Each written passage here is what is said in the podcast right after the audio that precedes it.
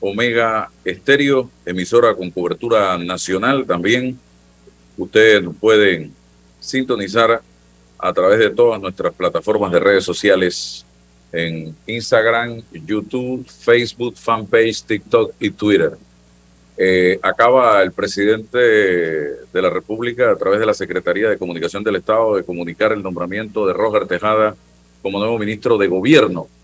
Él hasta la fecha se desempeñaba y desde el primero de julio del 2019 como viceministro de Trabajo y Desarrollo Laboral y ahora es designado como ministro de eh, Gobierno en reemplazo de eh, Janaina.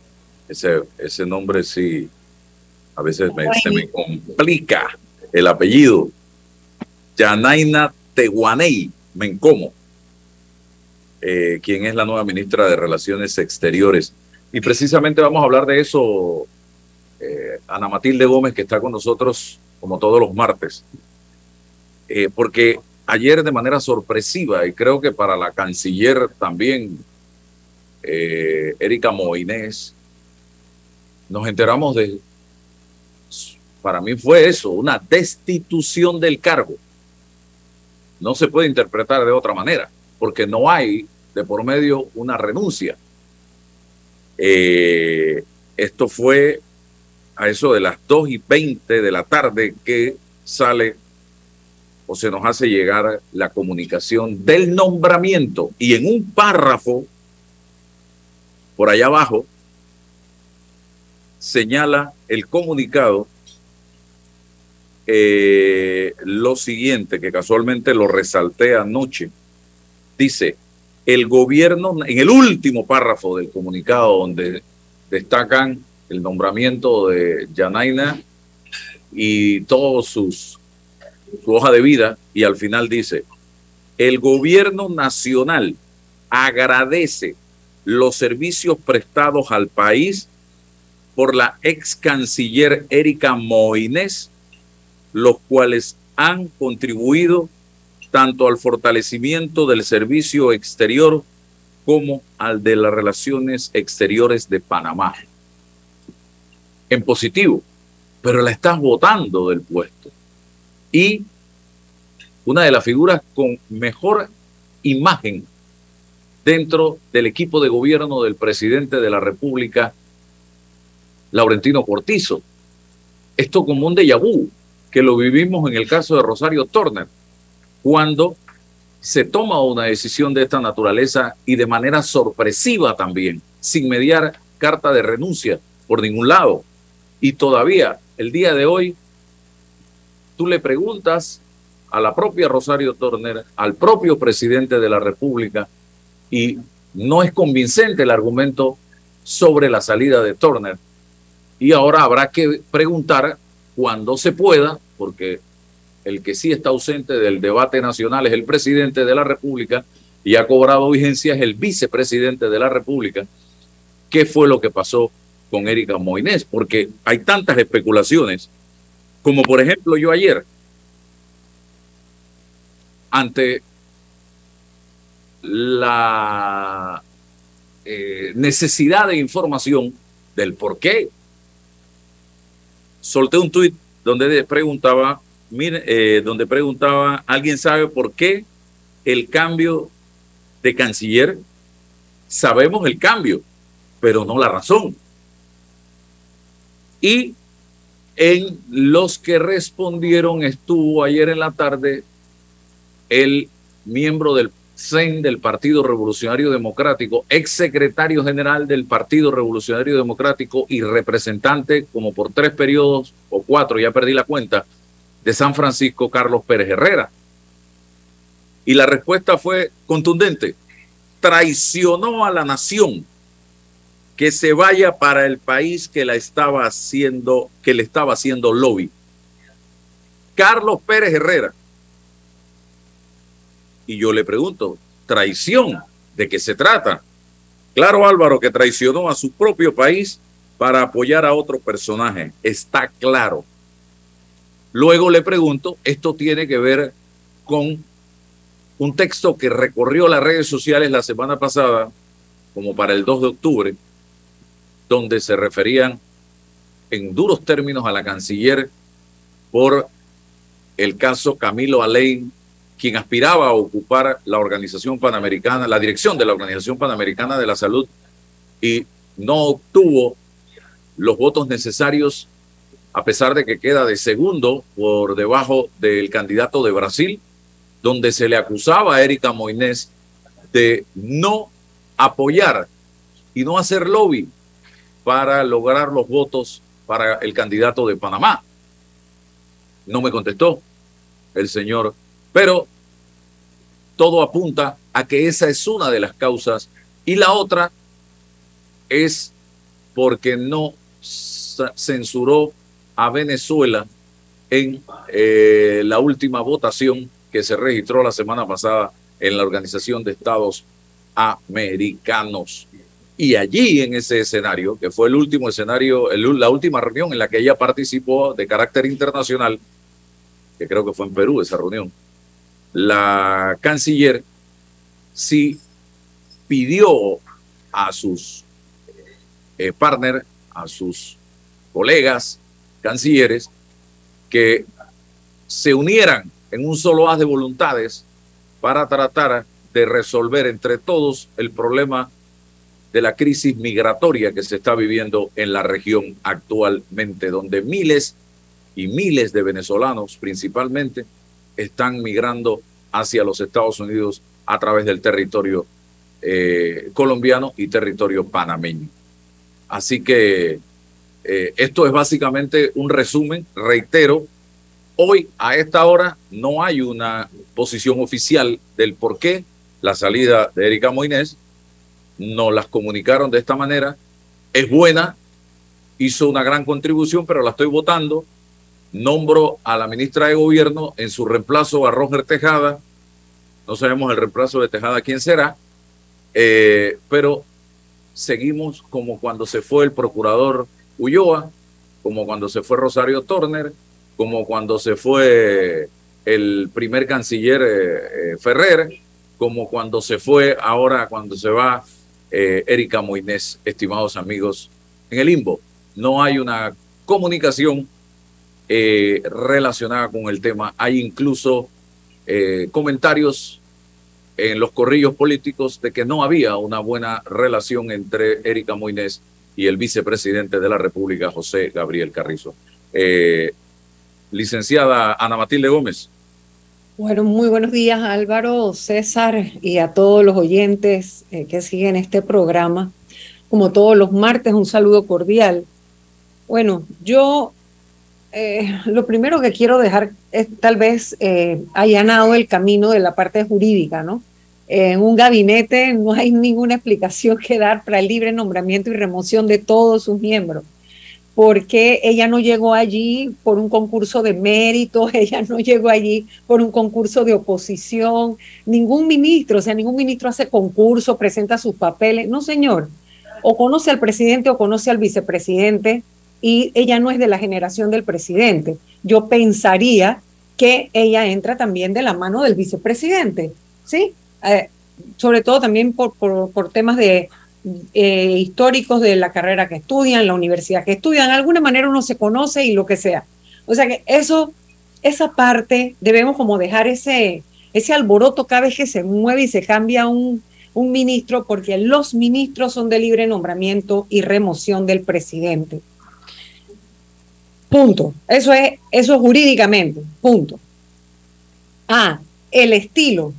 Bueno, este gobierno se ha caracterizado por ser lo más grotesco en el tratamiento a las mujeres. Yo, y tengo ya que hacer el sesgo del género porque es lo mismo que le hicieron a la doctora Turner.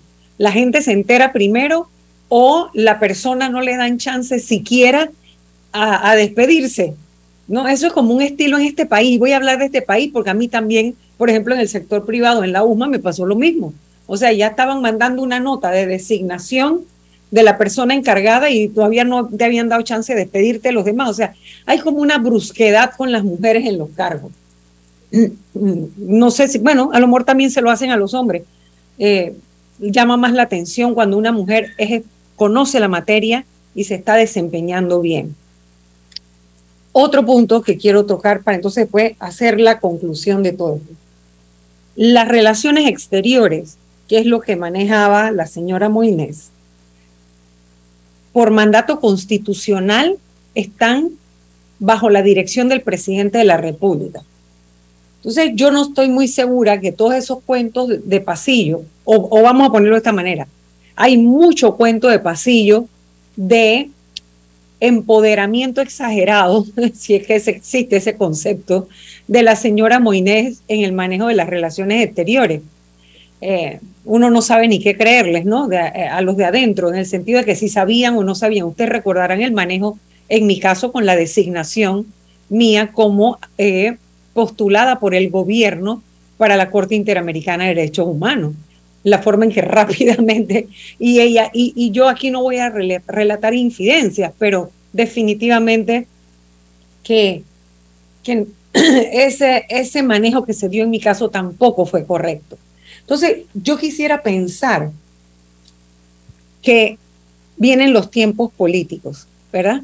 Y ahí va a haber movimientos, lo mejor este no va a ser el único, movimiento de ministros o cabezas técnicas o que dominan un área por ministros con mayor afinidad o proclividad o relación política o disposición a hacer política porque vienen los tiempos, los acelerados tiempos políticos.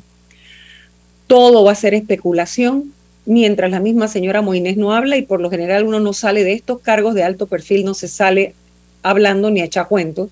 ¿sí? Hay muchas cosas que tienen que, irse con uno, ¿no?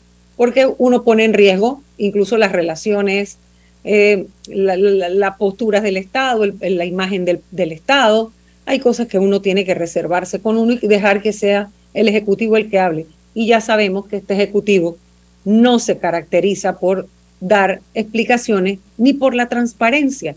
El tema de la transparencia es algo que no se ha dominado para nada en este gobierno adecuadamente. Entonces, mi conclusión,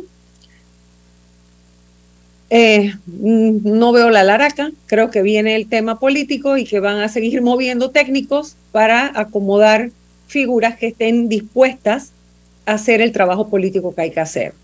Eh, no sé, o sea, yo no, Mientras no tengamos una explicación, vamos a estar en el mundo de la especulación. Álvaro, buenos días, doctora, buenos días. Buenos días a todos los que hoy no, nos escuchan eh, por este, este su canal Omega Estéreo. coincido, coincido, eh, eh, y qué importante el abordaje jurídico, ¿no? Porque ese es el marco de la legalidad para ver si la acción del, del presidente de la República es el correcto o no es el correcto. Solo le faltó a la doctora en su exposición citar el artículo 183, numeral 1, que dice lo siguiente, son atribuciones que ejerce por sí solo, o sea, ni siquiera acompañado con nadie, no necesita, el presidente de la República, uno, nombrar y separar libremente a los ministros de Estado. Así que no hay requerimiento de ningún tipo de explicación. Usted es un funcionario designado, no, no elegido. Hay una diferencia total al respecto. Ahora, en el plano de, en el fondo político, uno diría, bueno, ¿qué, ¿qué, puede motivar al presidente de la República a, a separar pues, a uno de sus ministros? Un, un antecedente puede ser que eh, el Parlamento haya emitido un voto de censura en contra de ese ministro, porque el artículo 161 habló de la Constitución, el numeral 7 faculta al Parlamento para generar los votos de censura en contra de un, ministro en este caso. Si es así, creo que hay una razón, existiese una razón de peso para entonces tomar una decisión de ese tipo. No existen antecedentes de que el, Parlamento, en el caso de la ex ministra canciller eh, Moines, la haya censurado. Ni en ningún caso. Que no haya ningún caso, claro, de ningún caso, exactamente. Pero por lo menos un elemento, claro, es un, exacto, un elemento, claro, es un elemento que uno dice, bueno, fue por aquí. Pero disposición del presidente la tomó. Ahora, a, futuro me preocupa lo siguiente. Eh, destituyo al profesor de matemáticas y traigo el de educación física a dar la clase de matemáticas. Pero ese es un momento. eh, en el servicio exterior debe, debe existir, y yo no dudo de la capacidad de la ministra de, Gobierno y nueva canciller, de, allí, del seno de, las personas que, han, que llevan la política exterior, que están de día a día, para mí el relevo debe nacer de allí, es el relevo natural, el relevo lógico. Pero usted mueve a la ministra de Gobierno, quien tiene sus programas, sus responsabilidades para acá. Entonces, abre el espacio. Después, el espacio lo llena el ministro de Trabajo, que está concentrado en la relación obrero-patronal y lo mueve para allá. Eso es eficiente, independientemente de los nombres, no, se trata de los nombres, sino es eficiente ese, ese, ese manejo. Pienso que, que, en, principio no. ¿no? Y, y allí es donde un poco la administración pública es inconsistente Usted, usted, hay programas, proyectos, políticas en materia eh, internacional con respecto a las competencias del Ministerio de Gobierno y con respecto a las competencias del, del, viceministerio de, la Presidenta de, de, Trabajo. Entonces, no solo es llenar y tapar el espacio, sino cómo y con quién y bajo qué lógica. Eso consolida o no a la administración pública. Yo, yo de verdad que no, no, ¿Para qué voy a esperar una explicación? Bueno, salió, bueno, ahora ¿qué hacemos? ¿Qué hacemos con los programas? Ahora, ¿cómo, cómo llega la línea esta de la curva de aprendizaje para verificar los temas, ponerte al día, las relaciones internacionales, todas las cosas que uno va lidiando en el camino en este tema? Entonces, eso es lo que queda pendiente y, yo abordaría esa discusión porque, porque es importante. Ahora, ¿cómo hacemos? ¿Cómo, cómo, ¿Cómo empiezan esos ministerios a nuevamente a caminar. ¿Cuánto tiempo va a hacer falta para que esos ministerios empiecen a, a, ejecutar sus proyectos con el nuevo liderazgo? ¿Qué pasa? Y nadie menciona esto.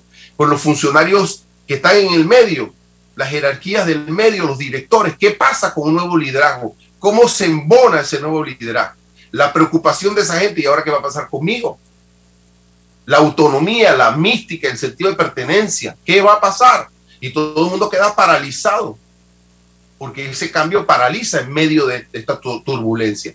Y sin explicación aún más, porque uno va generando líneas de confianza a medida que se van desarrollando las políticas y, se va trabajando la administración pública.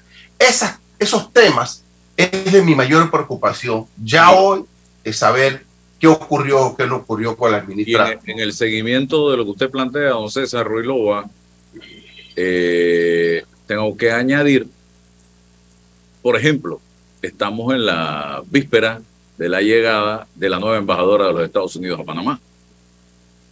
Eh, después de, wow, yo creo que tenemos como cuatro o cinco años que no tenemos embajador de Estados Unidos en Panamá y debe estar llegando en noviembre eh, la señora Ponte, que no es cualquier embajador.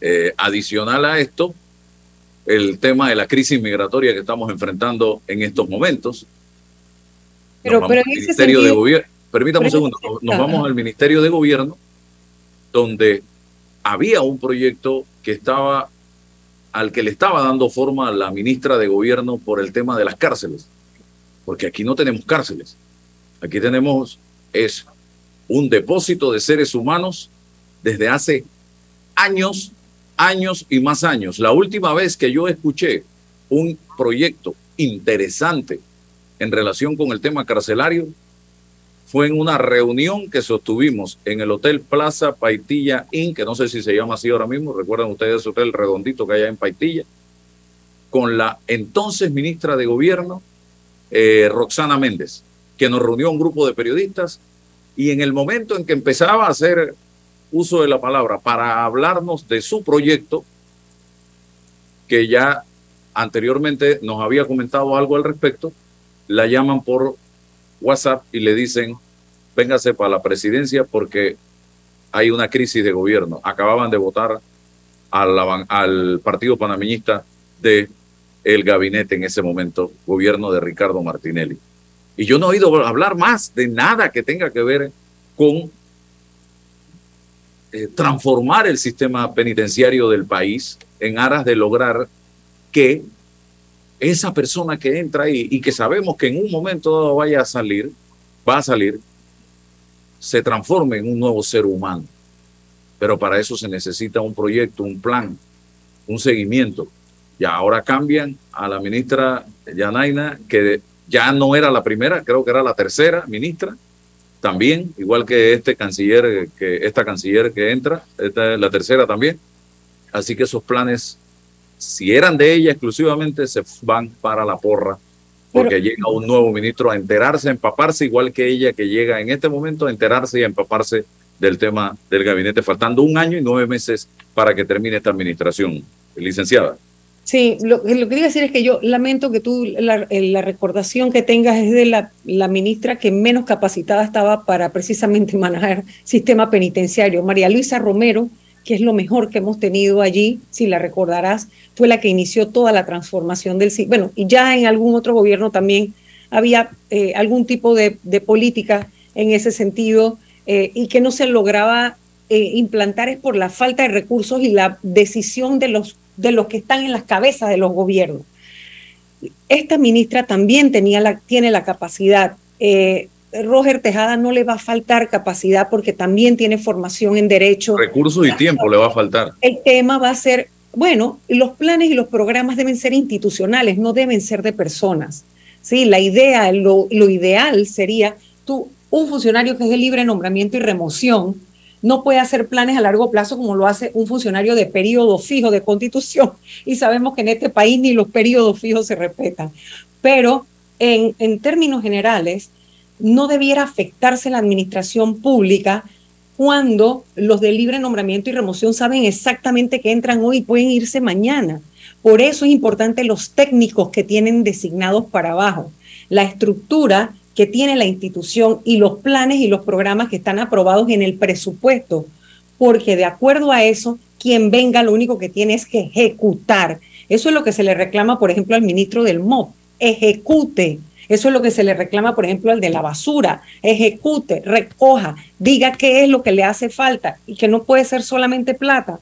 Así que yo no me preocuparía tanto porque Yanaina tiene formación, es una mujer también perfectamente bilingüe, ha manejado tratados y convenios internacionales. Yo no la conozco eh, como amiga, o sea, no tengo una relación de amistad. La conocí profesionalmente yo como decana de la Facultad de Derecho y Ciencias Políticas de la USMA y ella como eh, viceministra o encargada de algo en la Cancillería. O sea, a ella la Cancillería no les ajena, las relaciones internacionales tampoco. Es una mujer profesional y estoy segura que va a dar la talla. Y que lo único que tenemos que entender es que aquí realmente las relaciones internacionales las dirige el presidente de la República. Las líneas erradas o no que nosotros tengamos en ese sentido son mera comunicación que haga el canciller de lo que transmite el presidente y lo que el presidente quiera, quiera para el país. Eh, lamentablemente cuando hay alguien muy técnico, pienso que es un poquito lo que pasó con Moines, se empodera y es un poco agente libre y eso puede no gustarle, eh, puede haber fricciones y a lo mejor ya con ella se derramó la gota con lo último que pasó con, eh, con esa, lo que tanto corre por ahí en los rumores, ¿no? De lo que pasó con el doctor Camilo Alain, que eso es lo que me lleva ya aquí un poquito en broma, es a rogarle a Dios que Camilo Alain cayera en algún hueco en las calles de Panamá para ver si, si entonces tenemos más esperanza, ¿no? de lo que pase ahí con el ministro. Pero yo, yo, yo, yo diría que esto va a ser ya, hay que, hay que pasar la página y, y, la profesional que va al frente tiene las calificaciones. Ojalá también el empoderamiento y sigamos adelante con eh, las posturas del país que se necesitan, ¿no? Bueno, y otra noticia importante hoy que publica, ya comenzó César, lo que hablábamos ayer con Rolando Rodríguez, hoy en portada, el diario La Prensa nos presenta la primera, según dijo Rolando ayer, de varias entregas de la conflictiva o el conflictivo cuestionario que le mandaron al vicepresidente Carrizo la semana pasada y que al día siguiente de eh, y que produjo una campaña sucia en contra del periodista Rolando Rodríguez donde incluso se metieron con su familia. Le preguntábamos a Rolando ayer quién había tenido acceso a esas preguntas y nos decía que única y exclusivamente la persona a quien él le envió el cuestionario, que es un asesor del vicepresidente Carrizo. Y luego eh, de la campaña sucia le llegan inspectores del Ministerio de Trabajo, una tropa de 11, pero antes llega el canal de televisión del Estado con periodistas y el canal de televisión del innombrable, también una periodista y un camarógrafo. Cosas veré de Sancho. Y aquí... Oh, terrible eso. Sí, el titular de hoy es Acevedo, el misterioso hombre de confianza de Gaby Carrizo. Y allí, en el titular, señala Luis Acevedo, es socio del vicepresidente José Gaby Carrizo, punto. Algunos lo señalan como su emisario, punto.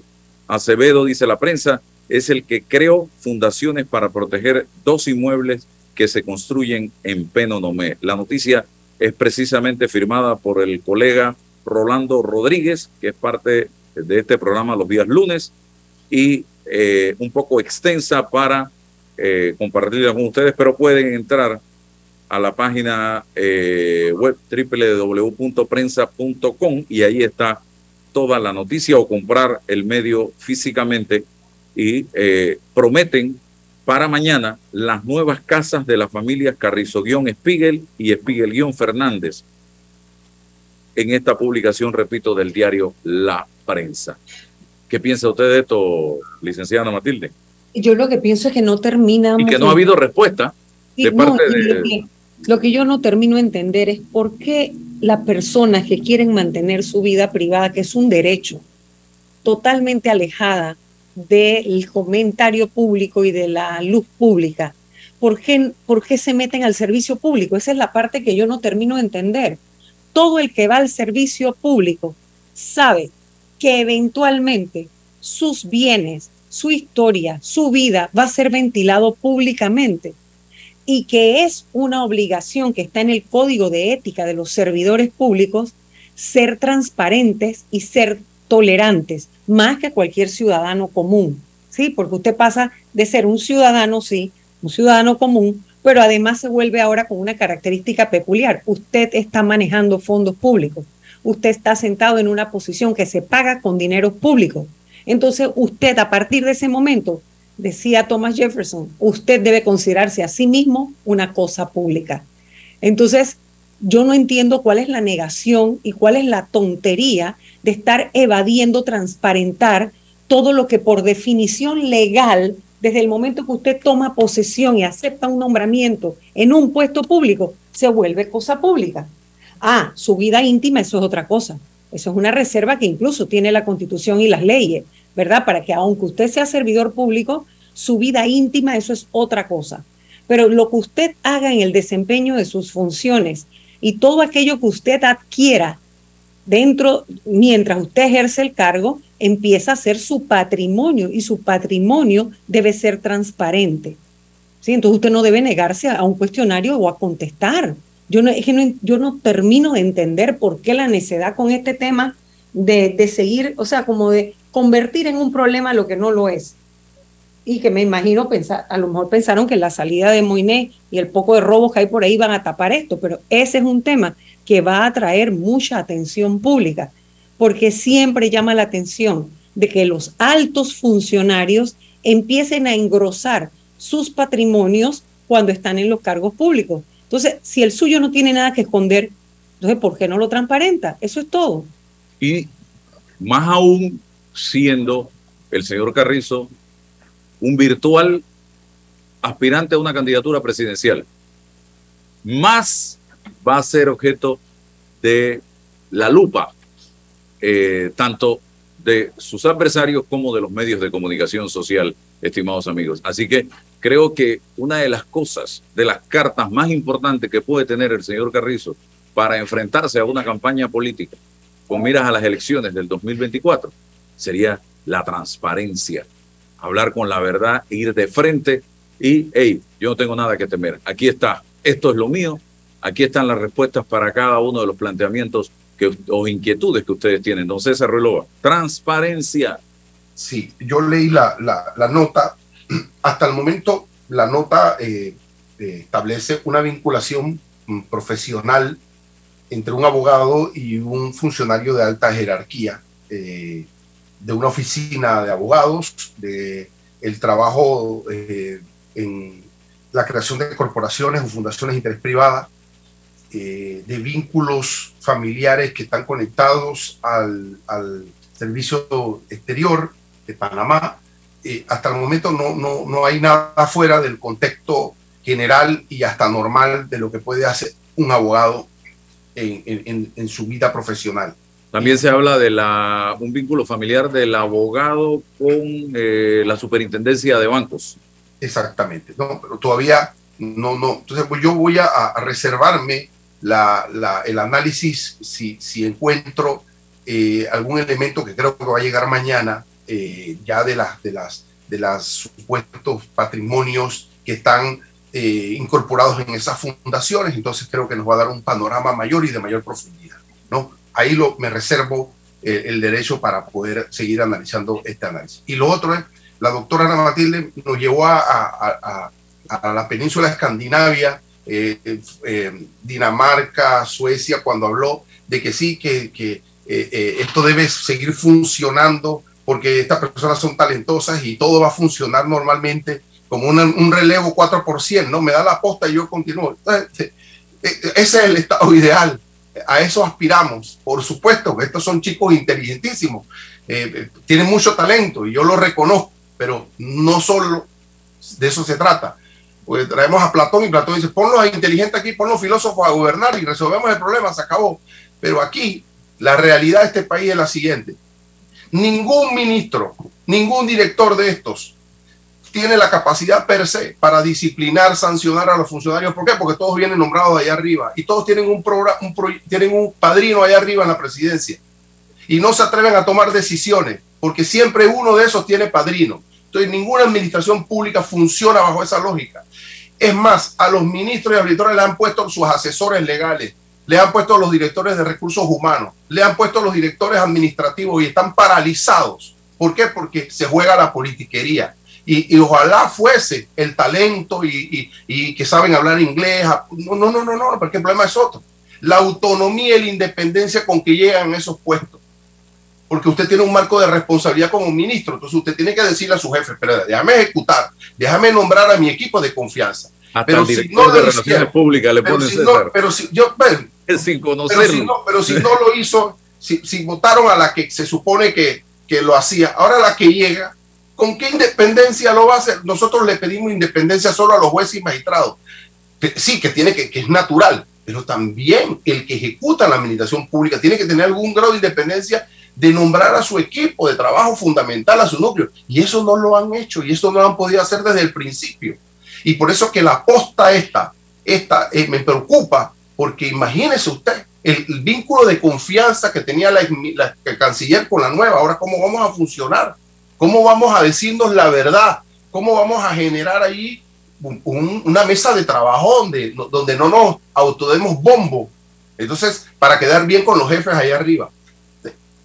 Y conozco de, en, los, en, las direcciones que nadie se mueve y el, y el, que el que llega tarde, el que no cumple con su trabajo, entonces, ah, no, pero que tú no lo puedes tocar. ¿Por qué? Porque ese tiene un padrino allá arriba. Hay que llamar primero a los de allá arriba para ver si podemos tocar a este es lamentable, es lastimoso.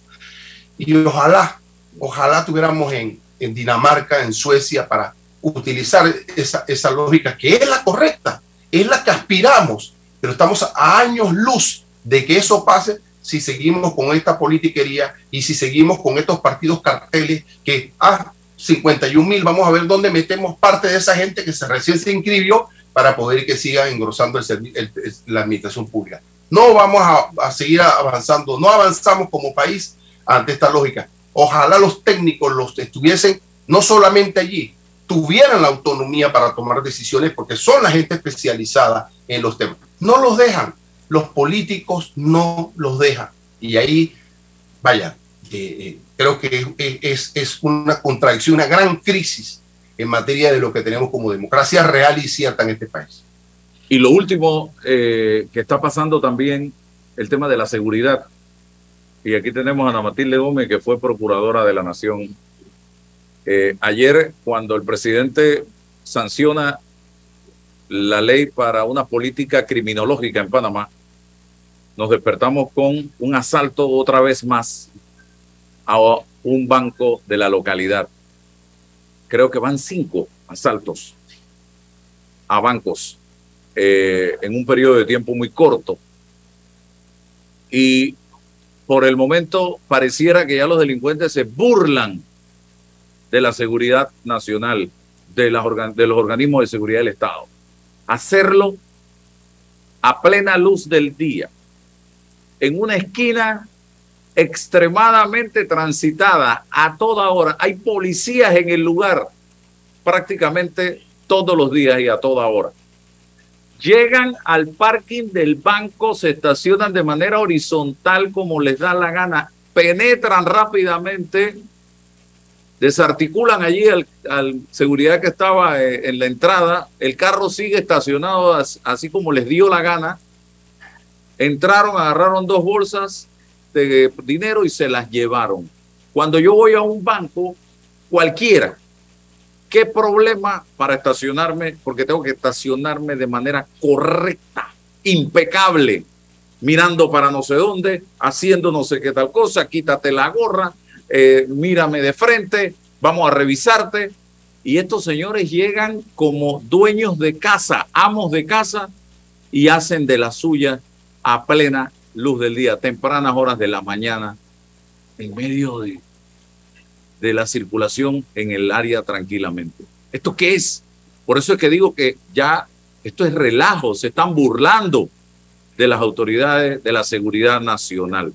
¿Qué, eh, qué hacemos, licenciada Matilde, para enfrentar este problema? ¿Qué está pasando en estos momentos con un tema tan delicado como los bancos. Sí.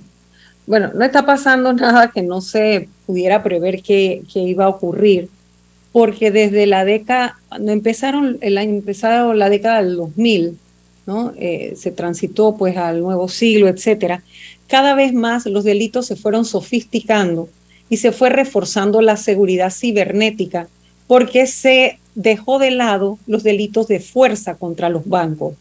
Es decir, es natural que haya un relajamiento que va a ser coyuntural, esto se va a recomponer rápidamente y Panamá no es el único país y esto, esto no es tampoco un caso de alarma. No estoy diciendo que no es, no es algo para que nos moleste, nos incomode, pero tampoco es de alarmarse, porque era lo natural. Esto casi siempre tiene lo que se conoce coloquial o popularmente como gato de casa. Y es evidente que mientras que, a ver, se camina en dos aceras en la vida, la del bien y la del mal. Y los que están en el camino del delito todos los días están pensando cómo hacer su delito, porque ese es un modus vivendi. ¿sí? O sea, no es, que, no, es que yo operé una vez y me senté ya porque me agarraron o porque... No, el delito es dinámico. Ni es que amaneció hoy y que hoy voy a saltar la caja de ahorro. No, no, eso, se, planifica. Se observa. Incluso a veces compran gente adentro que los le dejo, le dejo, un reto. Hay bancos que jamás van a saltar. Ajá, también es cierto. Van a saltar. Así también es. Ese es el estándar. y es, y se van bajando los controles. ¿Por qué? Porque se fueron reforzando la seguridad cibernética, protegiendo todo lo que eran los ataques cibernéticos o ataques a distancia, phishing, farming. Y descuidaron. y se fue diciendo que no había que gastar tanto porque ya no iban a llegar con, una, con un taladro a romperte la bóveda o ya no iban a venir a, con un carro a entrar por la puerta enfrente. Bueno, y eso se fue descuidando. Las medidas a las que tú te refieres, cómo estacionarse, cómo entrar, lamentablemente esas no son medidas de las, del sistema bancario. Esas son medidas de las empresas, de compañías de seguridad privada que se contrata. Eso no tiene ningún fundamento, ni decreto, ni ley, ni nada que lo ampare. Esas son sus mecanismos. Y como los bancos tienen la seguridad contratada privada, los dejan en manos de ellos tomar algunas decisiones. Entonces, sí hay que repensar, hay que sentarse y repensar que los, eh, los delincuentes criollos, o muchas veces también con algún foráneo, ¿verdad? Ven dónde está la vulnerabilidad, la estudian y dónde sí hay fallas. Usted no se va, no debe extrañarse si usted va a encontrar que en el Banco Nacional o en la caja de ahorro alguien se descuidó y contrataron como parte de los miembros de la seguridad o de mantenimiento algún ex policía dado de baja por una situación irregular o a un ex convicto que ya no, que, que de alguna manera limpió su récord o no lo tenía, o alguien que participó en un evento violento, porque esos controles lamentablemente se han descuidado. Entonces, esto que está pasando, el, los sistemas tienen sus estremezones eventualmente, cada, son cíclicos, cada cierto tiempo pasa y, y contribuyen a que se recompongan los sistemas, ¿no? Eh, así que, que bueno, también hay que ver quién salió de la cárcel recientemente o en algún periodo de tiempo e inmediatamente se articula. El crimen organizado tiene esa gran ventaja y es que ellos siempre tienen, no es como aquí para hablarle de, la criminalidad de Dinamarca y de es aquí a mi amigo César, ellos sí tienen institucionalidad. Si usted se lleva el cabecilla hoy, inmediatamente el número dos queda en el uno. Claro. Y, la organización sigue operando porque está fragmentada, diseñada para que no se caiga la organización por la, la, porque le quiten la cabeza a uno. Así es. Hay un número dos enseguida y en lo que hace ese grupo no lo hace el grupo dos, o sea, los que tienen que ver con el transporte, no tienen que ver con la venta, con, con quienes tienen las oficinas. Una organización. Para lavar el dinero, está toda fragmentada, está dividida, la operación está dividida, por eso es crimen organizado, así se llama por eso. Y definitivamente que en sociedades donde hay tanta desigualdad, problemas como el que tenemos nosotros, llega el momento en que se dan estas operaciones porque el dinero tiene su derrama para todos los otros para por una serie de miembros que viven de esto, viven de esto. Eh, y no lo digo eh, solo como procuradora, yo también he tenido la oportunidad de investigar asaltos de bancos como personera, como, como fiscal, también he ido a audiencias por estos casos, también he estado en la parte privada asesorando eh, también bancos en vigilancia, control y, y, y, riesgos. O sea que uno, uno sabe que esto cada cierto tiempo el sistema tiene, muestra sus debilidades y a partir de ahí se recompone otra vez, ¿no?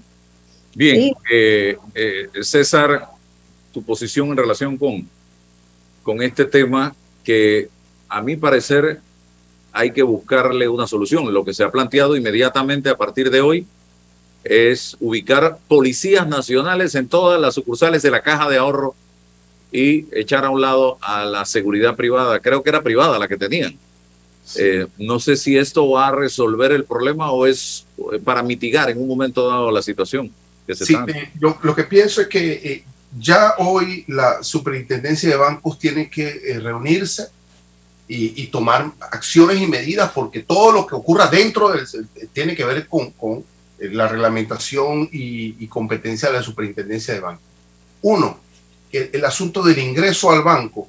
Hay bancos que tienen eh, para, usted, para usted entrar, entra de a uno y entra al cubículo, se, espera la roja, la, la tal, la verde y pues sale al otro, al otro lado. Ahí hay un tiempo, hay un momento de control, ¿no? Entonces ah, no puede entrar dos, tres personas a, irrumpir en un banco como irrumpieron aquí. Entonces usted tiene que establecer ese sistema de, ingresos. El otro, otro elemento, ¿por qué, ¿por qué puede estacionarse en la parte inmediatamente eh, eh, eh, exterior de la entrada. Puedes prohibir ese acceso de carros, sino que, que existan playas, estacionamientos laterales y tal, cercados donde hace que las personas tengan que entrar y, y no quedarse. hay medidas que los expertos pueden tomar para, para un poco minimizar este tipo de incursiones, porque fue como si fuera llegar hasta el oeste. lo único que varió a don Álvaro es que no se hizo un caballo, ya porque llegaron, llegó el carro, entraron. A los vaqueros, a los vaqueros. Sí, a los vaqueros. digo, ¿y cómo esto en el siglo XXI puede seguir ocurriendo? Por eso que hay bancos en donde es más difícil por el acceso. Usted no puede entrar a dos, usted entra a uno. Y esa máquina le revisa metales y tal cual. Esas medidas son de inmediato cumplimiento para todo. Y, también hay que verificar la relación con las empresas privadas de seguridad. El banco tiene la responsabilidad, se la delegó operativamente, pero tiene la responsabilidad. Y gracias a Dios, Señor, no hubo lesionados o no hubo una persona, porque son delitos violentos. Son delitos violentos. Esta gente llega a desarticular a la seguridad y a, intimidar a todos los que están dentro, incluyendo a, los, a, los, trabajadores, a los funcionarios bancarios. Entonces, es de, de suma responsabilidad para la tranquilidad. Uno cuando piensa ir al banco, uno piensa ir, si no va a pagar las cuentas, don Álvaro, y va a sacar algo, uno va, pues, tranquilo pero esto no puede seguir ocurriendo. y hay que remediarlo. Interviene la superintendencia de banco, los gerentes y las estructuras de mando de los bancos, si son privados, y la Policía Nacional. Si es el caso de establecer un departamento autónomo para este tema, yo creo que llegó el momento para ensayar y mirar. Porque, como dice la doctora, César, y como dices tú, hay que estar pendiente porque con lo que está pasando en la situación económica y política del país, los delitos, los delitos violentos pueden incrementar. Mira el que ayer reportaba eh, Berna Calvit, eh, ella escribe eh, de algún, con alguna frecuencia en los medios, que fue a, buscar al aeropuerto a un hijo o algo y los asaltaron en el camino tirándole piedras al carro. O sea, esa es una ruta que la policía no puede descuidar. No la puede descuidar porque esa es una ruta de vulnerabilidad con alto potencial de víctimas.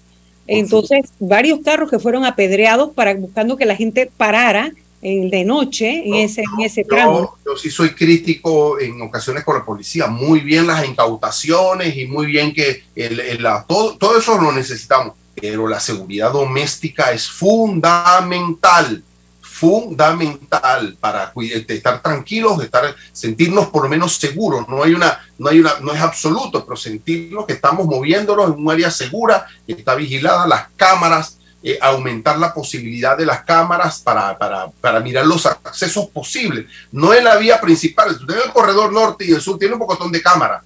¿Y qué tal de las vías de, acceso y de salida a estos corredores que son los, los elementos? Estas personas en esa área central, ¿por dónde salieron? ¿Cuál fue el, eso se planea, por supuesto, pero fue Y en esa calle hay tanque siempre, ahí, eso no ah, si tú le cambias el carro por el caballo, dice, estaba, estábamos en el lejano oeste, pues. Oye, pero qué fácil. Entonces hay, que, hay que decirles que no van a poder, que hay una estructura de seguridad que los va a combatir y los va a capturar y los va a sancionar. Y también, una vez sancionados, los jueces que, se, que, que, que sean duros y musculosos con esas sentencias. Bueno, vamos al cambio y regresamos enseguida. Eh... El momento de remodelar tu casa para las fiestas es ahora. Solicita tu préstamo personal de soluciones financieras Mi Éxito con excelentes condiciones y beneficios. Escríbenos ahora al 6330-2334. Ver condiciones en miexito.net diagonal promociones. Recuerda que vamos donde estés con Mi Éxito Express. Agua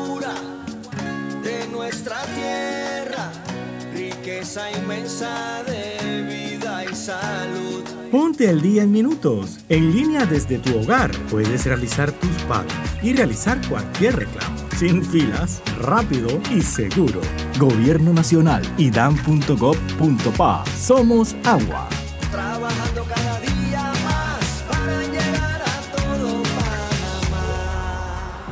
¿Quieres quedar a la altura con tu familia, tus amigos, tu pareja, tu esposo, tus hijos? Prueba 1820 un café 100% de altura. Bueno, yo veo que la carretera acá en Lomacobá está avanzando. Yo me dedico a la venta de frutas y vegetales, abastecos, abarroterías y tienditas. Y uno se pone contento, pues, de que con la construcción de todos estos carriles que están haciendo, voy a poder llegar más rápido allá a la ciudad y voy a repartir todo en menos tiempo y ahorrarme plata en gasolina. Ya falta menos. La ampliación del tramo entre el Puente de las Américas y Arraiján lleva más del 50% de avance. Y al terminar, será más fácil entrar y salir de la ciudad, mejorando la vida de cientos de miles de panameños. Ministerio de Obras Públicas, Gobierno Nacional. Arrancó el proyecto Censal con la prueba tecnológica. Del 18 de septiembre al 15 de octubre estaremos midiendo nuestras plataformas tecnológicas, flujo de procesos y el desempeño de nuestro talento humano. Hagamos de los censos década 2020 todo un éxito. La prueba tecnológica la haremos en ciertas áreas de Tocumen, Capira y en todo Altos de los Lagos en Colón. Recuerda, del 18 de septiembre al 15 de octubre llevaremos a cabo la fase presensal, porque uno a uno hacemos grande a Panamá. En Panama Ports nos mueve lo que a ti te mueve. En estos 25 años para el puerto y para nuestros colaboradores, cada día representó un nuevo reto. Pero gracias a ese esfuerzo, a esas ganas de crecer y de salir adelante, es lo que nos ha llevado a estar donde nos encontramos hoy. Panama Ports 25 años unidos a Panamá. Al que madruga, el metro lo ayuda. Ahora de lunes a viernes podrás viajar con nosotros desde las 4 y 30 M hasta las 11 pm. Metro de Panamá, elevando tu tren de vida. Bambito Agua de Manantial, agua de origen volcánico filtrada naturalmente, envasada en su punto de origen. Para pedidos 206-0019-6942-2262. Bambito, agua de manantial. Ni los chats puedo leer ya.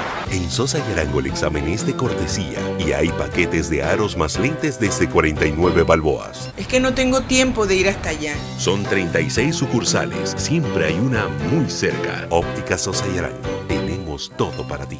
Bueno, me voy a comer con una estrella. Espérate, ¿y tu esposa sabe? Claro, ella sabe que la estrella del sabor es American Star. Y por eso en la casa comemos delicioso. American Star, el tasajo, jamón, chorizos y embutidos más suaves, económicos y con el sabor que le gusta a todos. ¡Oh! ¿Me invitas a conocer esa estrella? Busca la estrella roja y azul American Star, la estrella de tu cocina. En Caja de Ahorros te abrimos el camino para cuidar el planeta. Ven por tu préstamo de auto híbrido o eléctrico desde el 4.75% de interés y 0% de comisión de cierre. Caja de Ahorros, el banco de la familia parameña. Aplica para préstamos de autos nuevos, híbridos o eléctricos. Abono mínimo desde el 15%. Plazo máximo de 84 meses. La tasa efectiva va desde 4.75%. Aplica FESI. Las condiciones del préstamo y aprobación quedan sujetas a las políticas y parámetros del banco. Aplica con otras promociones, ofertas o descuentos legales. No aplica para colaboradores de Caja de Ahorros. Déjate llevar por la frescura del pollo melo. Panameño como tú. Déjate llevar por la frescura del pollo melo. Variedad y calidad. Melo. Frescura de altos estándares. la calidad es una promesa. Para llevarte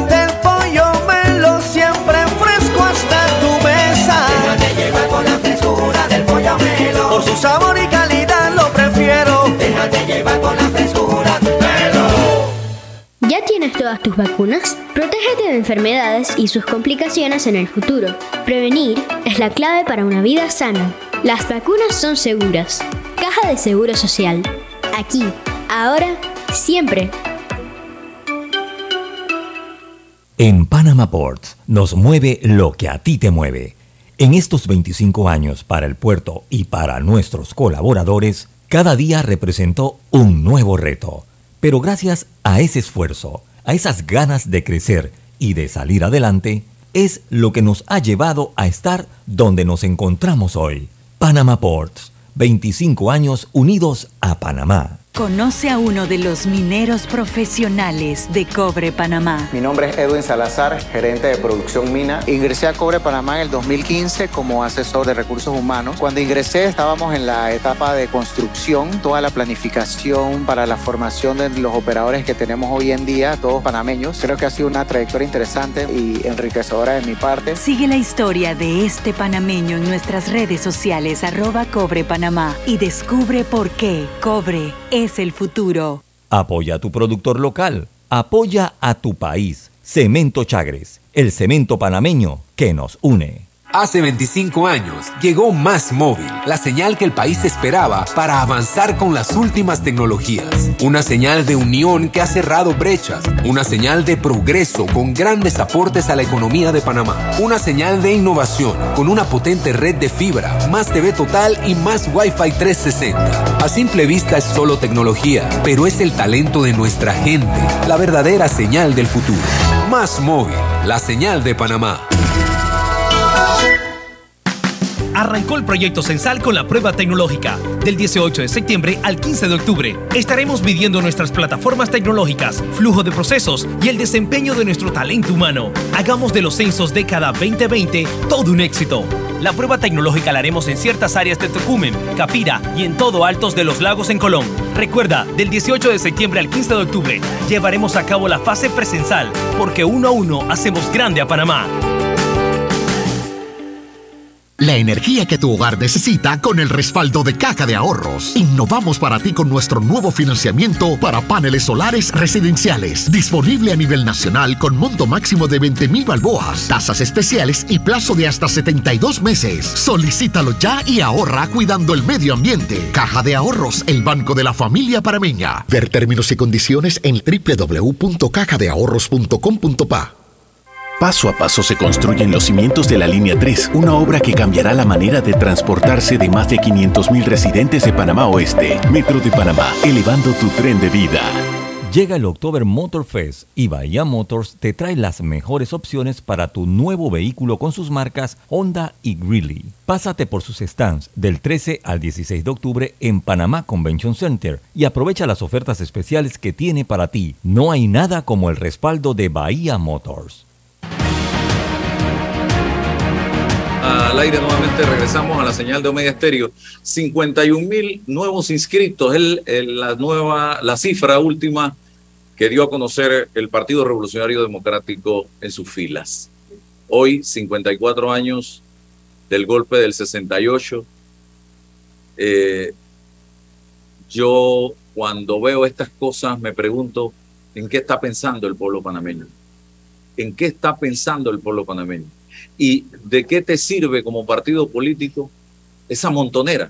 Ah, tengo 700 mil inscritos en el partido. Yo no soy miembro de ningún partido político, pero mi experiencia me dice que ni la plata ni los inscritos ganan elecciones. Es la experiencia que hemos tenido hasta la fecha. No sé si eso vaya a cambiar. a cantidad, ya olvidaron la calidad, para nada la ideología tiene nada que ver. Son personas simplemente parte de la patología cultural electoral que hay del clientelismo. Si hoy me daban 20 dólares por inscribirme, yo hago esa fila porque yo amanecí sin un real y simplemente yo voy a buscar mis 20 palos, te dice la gente, ah, y yo no te puedo firmar a ti porque después no me voy a recoger, porque lo peor es que esas prácticas las han llevado los infiltrados de partido a la libre postulación también y están pagando también por el registro. No, esto es una asquerosidad, te lo digo con El transfugismo, lo que pasó con el alcalde de San Miguelito. El, día sábado, la gran celebración es que el señor alcalde, que se le ha pasado de saltimbanking de un partido a otro y del otro al uno, eh, ahora es miembro nuevamente del Partido Revolucionario Democrático. Y yo le pregunto al pueblo de San Miguelito, así, claramente, dígame, su vida durante la administración del señor alcalde Carraquilla, que ha sido representante, alcalde y diputado y ahora alcalde nuevamente, ¿ha mejorado? ¿Ha mejorado si ustedes analizan lo que él ha hecho dentro del corregimiento, del circuito y del el distrito, porque si ha mejorado y hoy tenemos un San Miguelito de desarrollo, de progreso, con buenas calles, buenas veredas, en fin, porque él sí ha sido autoridad para trabajar en el tema de veredas y de calles, de salud, de educación, de un montón de cosas. Ah, y, creo que sí, y, creo que sí, viven en el, en el, en el distrito. El distrito. Hay otros sinvergüenzas diputados que ni siquiera se atreven a vivir por, en los barrios donde los votan. Ahí en San Miguelito hay diputados que no viven en San Miguelito, varios. Acabo, estoy recorriendo mi circuito electoral, veo uno con unas mansiones y yo me pregunto, pero si aquí nadie vota por él y él aquí no tiene nada que hacer. Pero además, ¿cómo puede vivir aquí si allá? O sea, este país es un desorden. La verdad es que la, el, el populismo y la partidocracia, el clientelismo, son una serie de patologías que tienen a la política dañada, de verdad que te lo digo. César. Uno participa, bueno, porque uno tiene fe que puede, pueden algo aportar para transformar estas cosas, ¿no? Pero qué duro. Anímese, doctora, anímese, que, hay que, hay que la, anímese. Sí, sí, yo vuelvo y me animo. Yo, pienso, yo pienso que mm, alguien o un grupo de personas que quizás saben más que yo, mucho más que yo, no quizás, estoy seguro que saben mucho más que yo y saben mucho más que yo en materia política, encuentran favorable, en, hablando del PRD, este, esta apertura y este proceso de inscripción. En algún ámbito ven que esta jornada de inscripciones va a favorecer el proyecto político de esa organización en el 2024. Yo, como me declaro ignorante, yo voy a apostar de que esto tiene un sentido, una lógica y una conexión directa de cara al 2024. Es decir, crecer más, tener más músculos, activar, dirían ellos, los resortes internos del partido, mover, hacer movilizaciones, activismo, genera mística, qué sé yo. He escuchado miles de versiones en función de por qué se hacen este tipo de cosas en medio. ¿Qué necesidades existe hoy en un partido que en función de la membresía mayor, el mayor para que seguir creciendo más. eh, bueno, te convierte en un grupo, en una organización paquidérmica o más activa.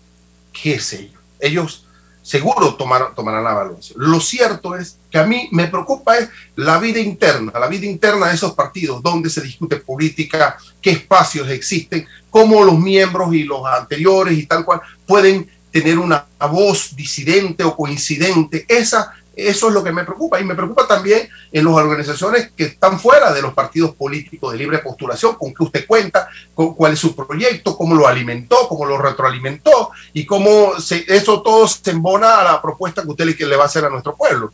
César, y algo, que me, y algo que me preocupa o que sumo a tus preocupaciones es la presión que esto genera sobre la planilla estatal. Porque cuando tú inscribes 51 mil personas, ahí hay mínimamente el 60% son desempleados. Entonces, ¿tú, qué crees? ¿Que no te van a pedir entrar en la planilla? Hoy, hoy, hoy están, eh, hay un, están destituyendo gente del gobierno, ¿ah? están votando gente del gobierno, pero lo que no sabemos nosotros es si estas inscripciones van, es para reponer, ¿no? Y, y, jugamos. Es una especulación de mi parte, lo acepto, pero es, es, es legítima. Entonces, me, preocupa es la vida interna, no la, la, cantidad, vaya, me tiene sin cuidado, yo puede ser una organización de 15, 20 mil, pero donde fluye política, debate, discusión, análisis nacional. Eso es lo que, pero ni los grandes, ni los medianos, ni los chicos, don Álvaro, no existe en este país nada que ver con ese tema de que se discuta política. ni grande, ni mediano, ni pequeño. No podemos ahora mismo. Seguimos apostando a la montonera y no a la calidad del individuo que se inscribe en un partido político. Aquí, aquí tenemos partidos políticos que tienen mucho, el doble o el triple o cuatro o cinco veces más que un partido político en Europa. Así de sencillo, porque seguimos apostando a la cantidad con gente que no conoce ni siquiera los principios de esos partidos en los que se inscriben, ni les interesa conocerlo. Bien, gracias, licenciada Matilde, don César, nos vemos mañana. Gracias a todos ustedes. Que tengan excelente día. Saludos, saludos.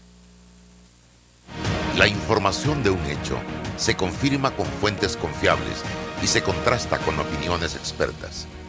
Investigar la verdad objetiva de un hecho necesita credibilidad y total libertad. Con entrevistas que impacten, un análisis que profundice y en medio de noticias, rumores y glosas, encontraremos la verdad. Presentamos a una voz contemple y un hombre que habla sin rodeos con Álvaro Alvarado por Omega Estéreo. Gracias por su sintonía. Si necesitas que te cuente lo que significa la chispa panameña, te digo, aquí no nos reunimos hasta tarde. Aquí parqueamos hasta que aparezca el fulo. Cerveza Panamá, prende lo nuestro. Cuando maneje no tome. En Caja de Ahorros te abrimos el camino para cuidar el planeta. Ven por tu préstamo de auto híbrido o eléctrico desde el 4.75% de interés y 0% de comisión de cierre. Caja de Ahorros, el banco de la familia parameña.